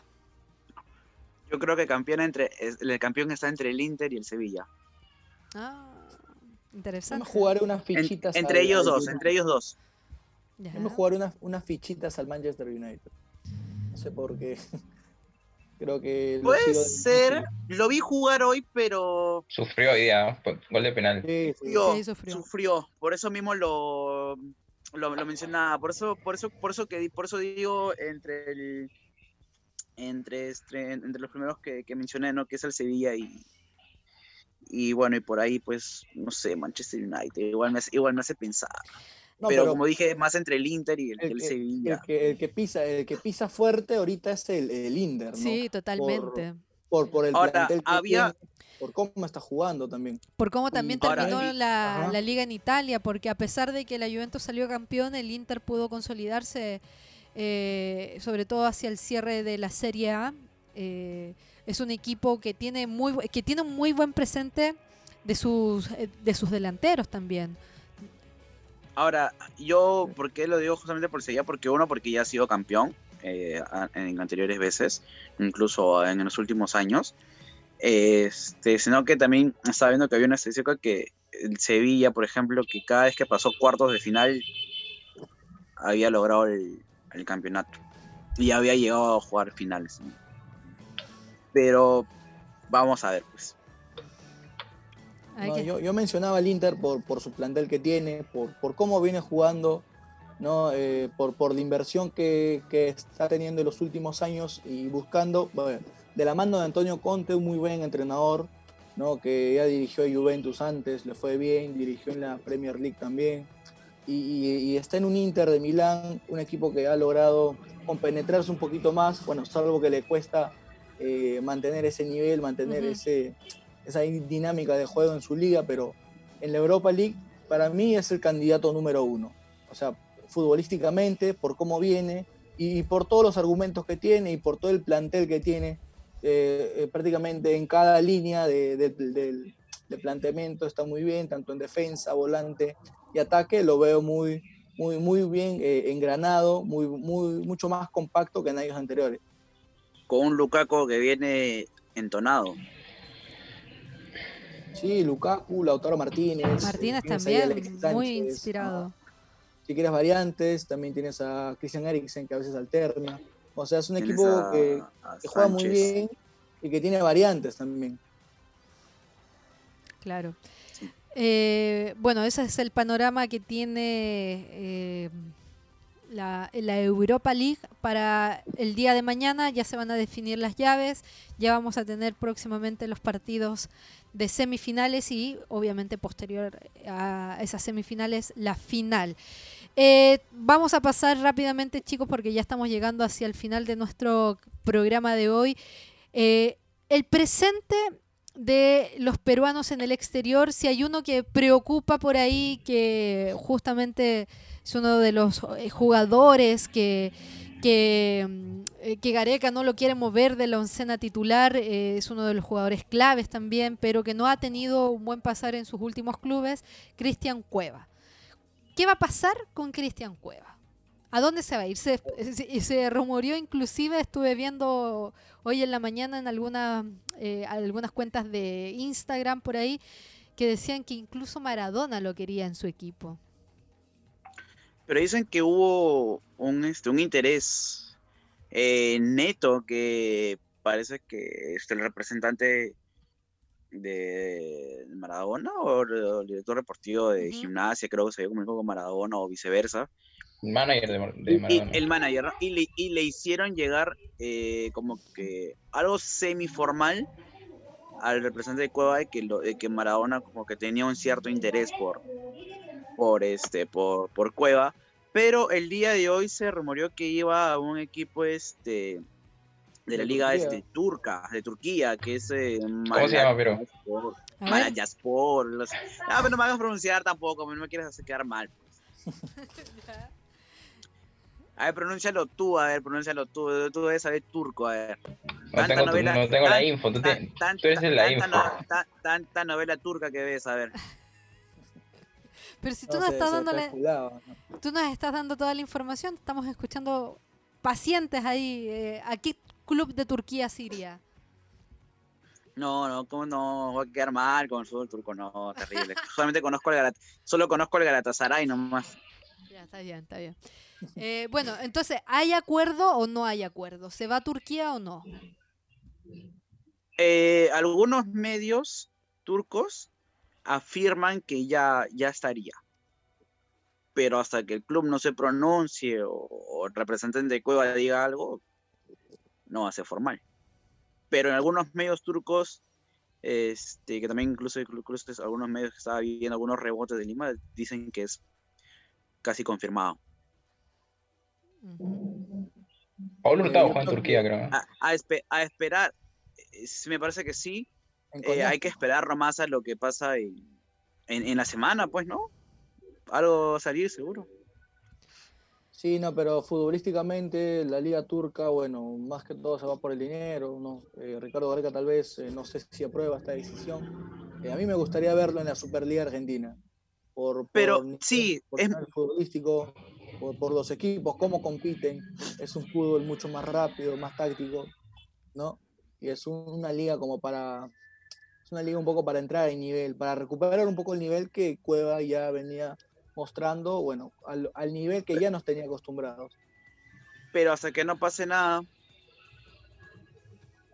Ah, Pero ahora, si no se da lo de Argentina, espero que no juegue, ¿no? Que bueno, al menos por ahí le podría dar. Como tú dices, es cierto, puede ir por un tema económico, pero también a que, a, a que, a que, a que no juegue y esté entrenando todo el año en la Viena, también podría ser una opción.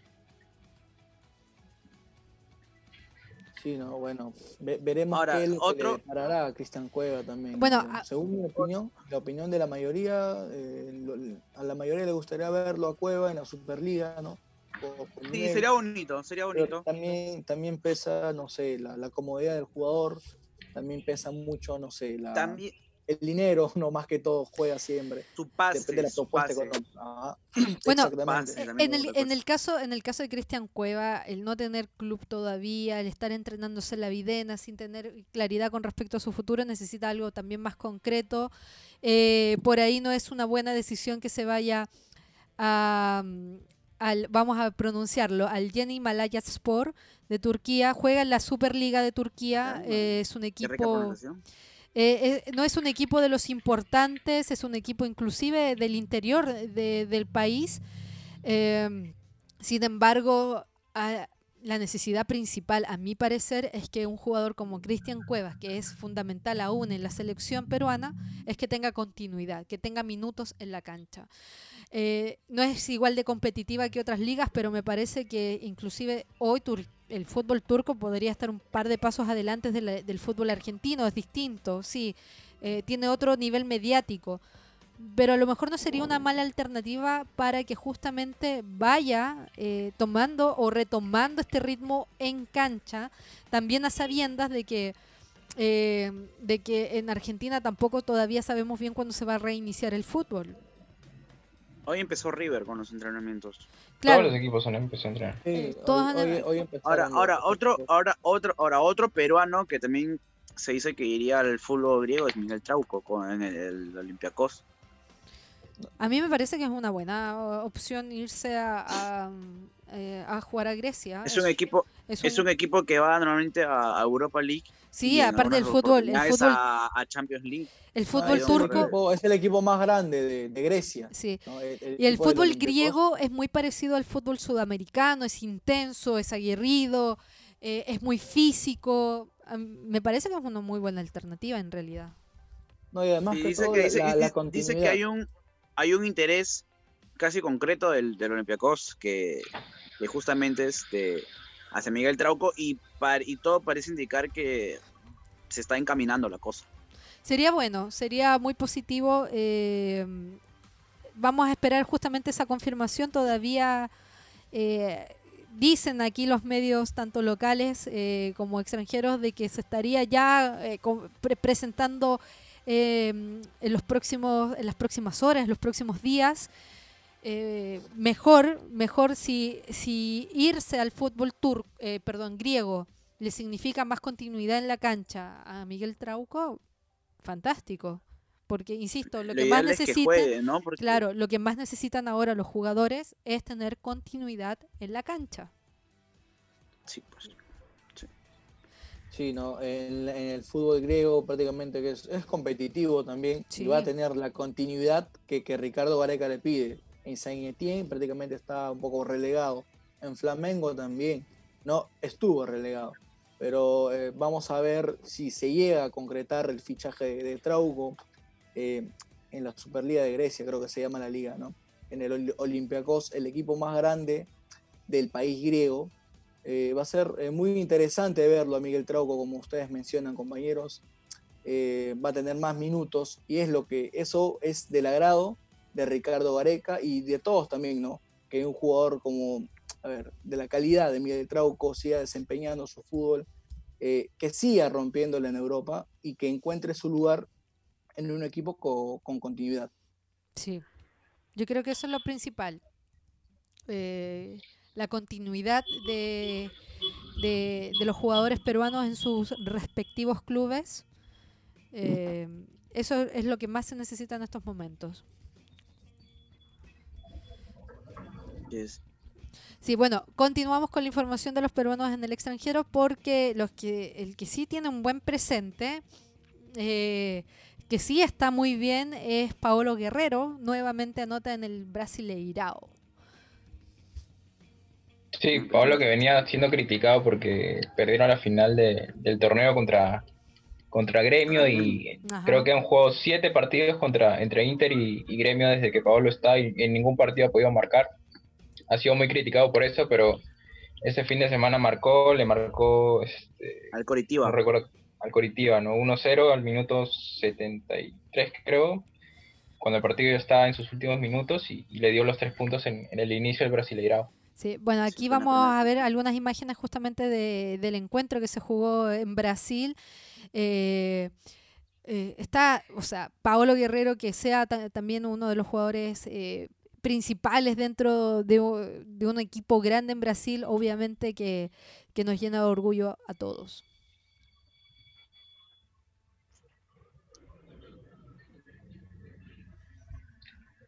El partido que se suspendió del Brasileirao fue el partido de Sao Paulo con Goiás, el equipo de Kevin Quevedo, por, por un tema de contagios. Este, al último les dieron los resultados a los jugadores el mismo día del partido y tenían un par de casos positivos.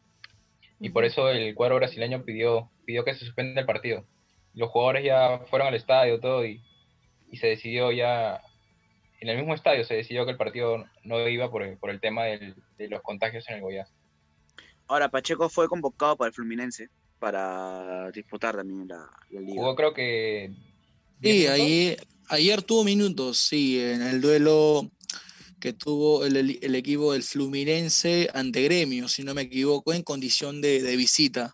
¿no? Perdió 1 a 0, si no me equivoco, el equipo del, del Fluminense, eh, quien seguramente va a volver a estar en lista cuando juegue el equipo del Flu ante Palmeiras el día miércoles a las 7, de la, siete y media de la noche, hora peruana, si no me equivoco. Interesante. Ojalá que también se vaya, se vaya consolidando porque también tiene mucho potencial, pues, Tigres, Pacheco. Sí, Sí, es tomado sí, en cuenta en los últimos todo. minutos generalmente. Perdió al final el Fluminense 1-0. Sí, es muy importante prácticamente que, que, que sume, que tenga minutos en una liga competitiva como lo es, como lo es el, el Brasileirao y también porque eh, prácticamente el- la liga brasileña es- se está jugando cada tres días, o sea, la continuidad que va a tener Fernando Pacheco eh, en estos últimos meses va a ser eh, mucho mayor ah, en, este torneo, ¿no? Son prácticamente 38 fechas del Brasileirao eh, y es muy seguro que Pacheco esté entre más seguido, tenga 20, 15 minutos y si, y si sigue desempeñándose de la mejor manera, pueda tener hasta, hasta más minutos. ¿no? Es, es una de las principales variantes de- del, del equipo del Flu. Encantado. Sí, bueno, eh, eso es eh, respecto a la novedad, las novedades que tenemos de los futbolistas peruanos en el exterior y el que nos tiene obviamente preocupados es el eh, es eh, Farfán, la foquita Farfán, que finalmente se despidió del Lokomotiv. Eh, ya se sabe más o menos eh, dónde va dónde va a llegar, eh, dónde podría recaer eh, el futbolista peruano, dónde nos gustaría verlo. Habíamos especulado eh, hace un par de programas atrás respecto a si se podía ir al fútbol brasileño, si se podía ir al fútbol argentino. ¿Cómo ven esta situación, chicos? Todavía no hay información de nada. Me supongo que deben estar buscando el club, pero eh, yo me supongo que lo que Farfán debe estar buscando ahorita es un equipo en la cual le ofrezca un contrato no de un año, que es lo que le ofrecía Lokomotiv, este, sino de repente a, a un contrato donde pueda llegar bien a, la- a las eliminatorias y post eliminatorias ya de repente regresar a Perú, que es lo que quiere terminar su carrera en Alianza Lima, ¿no? Pero yo creo que, yo creo, creo que aún tiene para quedarse en Europa. Y creo que se va a quedar en Europa. hay rumores de que equipos de la MLS y de Brasil ya lo estarían contactando. Todavía no hay, no hay nombres específicos, pero ya, ya se comienza a rumorear eso, ¿no? Yo, particularmente, no creo que Farfán continúe en Europa. Creo que ya cumplió su ciclo. Creo que ya es tiempo de que, de que regrese por lo menos al continente, ¿no? Y creo que Brasil y Estados Unidos, me parece que serían todavía, estarían en un alto nivel de competencia. Pero que, sobre todo, como te digo, Farfán busca un contrato no de un año, por lo menos de dos, tres años. Que lo mantenga. Farfán tiene 36 años, es complicado. Pero es complicado, pero no, pero no creas que no se puede. Lo ideal es que se, mantenga a un, eh, que se mantenga a un buen nivel para que pueda llegar bien a las eliminatorias y pueda llegar en una posible clasificación al Mundial, que es lo que él está buscando. No sé qué equipo quiera darle un contrato de tres años a un jugador que tiene 36 años. Sí, está muy difícil. Se lesiona, se lesiona mucho. Farfán sigue siendo, es, es, cierto, es cierto por el tema de las selecciones, pero yo creo que un equipo que por ahí, que no que lo, lo va a querer de todas maneras, va a haber. Anthony, vas a decir algo. No, no, quería acotar que, bueno, si, si un jugador pide todas esas, esas cláusulas o esas peticiones, normalmente lo más probable es que un club de la MLS te haga eso, te, te conceda todo eso, ¿no? Farfán ya tiene casi 36 años, un jugador que estuvo muchos años en Europa y que supuestamente dicen que, bueno, él busca, ¿no? Seguir eh, facturando bien, un equipo que le pague bien, ¿no? Creo que la MLS eh, se presta para, para este tipo de, contratos y además una liga donde siempre ficha jugadores prácticamente que estén al borde del retiro y que hayan sido jugadores top en Europa, ¿no? O sea, claro, exactamente sobre todo que si es sudamericano, y en este caso es peruano, en Estados, en Estados Unidos, en este caso la MLS, hay muchos, en, este caso hay varios jugadores peruanos y, y, también, y también irían muchos peruanos a los estadios. Llamar, es una buena, claro, es una buena inversión también para, para los clubes estadounidenses. Eh, de todas maneras, hay que destacar que la, la, eh, la liga, la Major League Soccer de Estados Unidos, ha ido justamente creciendo gracias a la incorporación de jugadores sudamericanos, jugadores que, que ya terminaron su ciclo en, en, Europa. Eh, es una liga competitiva, que tiene buen ritmo, que, que también garantiza justamente que se pueda llevar a cabo, que se puedan llevar a cabo los encuentros. Eh, no sería una mala alternativa para que pueda darle continuidad también a su carrera. Hay rumores que, han salido que quizá Farfán podría ir al Inter de, de Paolo en Brasil. Pues sería lindo, ¿ah? ¿Tú crees? ¿Te gustaría ver jugando a Paolo y a Farfán en un, en un equipo? Claro, de repente Farfán no jugando por de nueve, jugando un poco más retrasado, ¿no? Mm. O tirado, o tirado por una banda. La cosa, la, la idea es que tenga continuidad y pueda, y pueda llegar físicamente para las eliminatorias. Claro. Eh, bueno, ese es el presente que tenemos de nuestros jugadores, los jugadores peruanos. Eh, todavía hay la incertidumbre con respecto al destino de algunos, con el buen presente que tienen otros en sus clubes. Lo más importante acá es que justamente eh, puedan tener minutos en cancha para cuando ya nos puedan confirmar en algún momento el reinicio o el, eh, que se lleven a cabo efectivamente las clasificatorias, nuestros jugadores estén preparados. Chicos, ya llegamos hacia el final del programa de hoy eh, en este comentario respecto a la actualidad del fútbol nacional, del fútbol internacional. Eh, nos vamos a reencontrar. Piero, ¿cuándo vamos a hacer el próximo programa? ¿El día viernes o el día lunes? Previo a esto, solamente comentar que Galese y Andy, y Andy y este Andy, Andy Polo se van a encontrar en la final de la MLS Black este fin de semana. Van a jugar la final ambos peruanos. Toda la mañana. Eh, eh, ¿Cómo se llama? Galese por, Galese por, por el lado de Orlando, City. y eh, Andy, Andy Polo creo que es el, por la Timberland, creo que se me equivoco. Por la Timberland. Mira. Ahí está. anda mejorando. Anda mejorando su inglés, por eso tiene pegado el Lion. bueno, estamos ahí, estamos, estamos mejorando ahí. Está bien. Eh, estaríamos haciendo programa el día lunes esperando a que se jueguen todas las fechas, sabiendo también quiénes van a ser las llaves de los semifinalistas de la Europa League y el día y también este en este caso los semifinalistas de la, de la Champions. Así es, bueno, nos vamos a reencontrar el, el, próximo día lunes justamente para poder hacer los comentarios de la cargada agenda futbolística que vamos a tener para este fin de semana. Recuerde seguirnos a través de nuestras redes en Facebook, en Instagram, en Twitter también. Nos pueden encontrar para escuchar los programas pasados en Spotify como Quinta Tribuna. Así que quedan todos cordialmente invitados. Lamentamos que Paolo haya tenido problemas con su internet, no, no pudo continuar en el programa pero eh, vamos a tratar de tener a todo el equipo titular para el próximo lunes. Gracias a Juancho por ponernos al aire. Gracias chicos a todos. Nos reencontramos el próximo día lunes. Chau, chau. Chau. Chau, chau.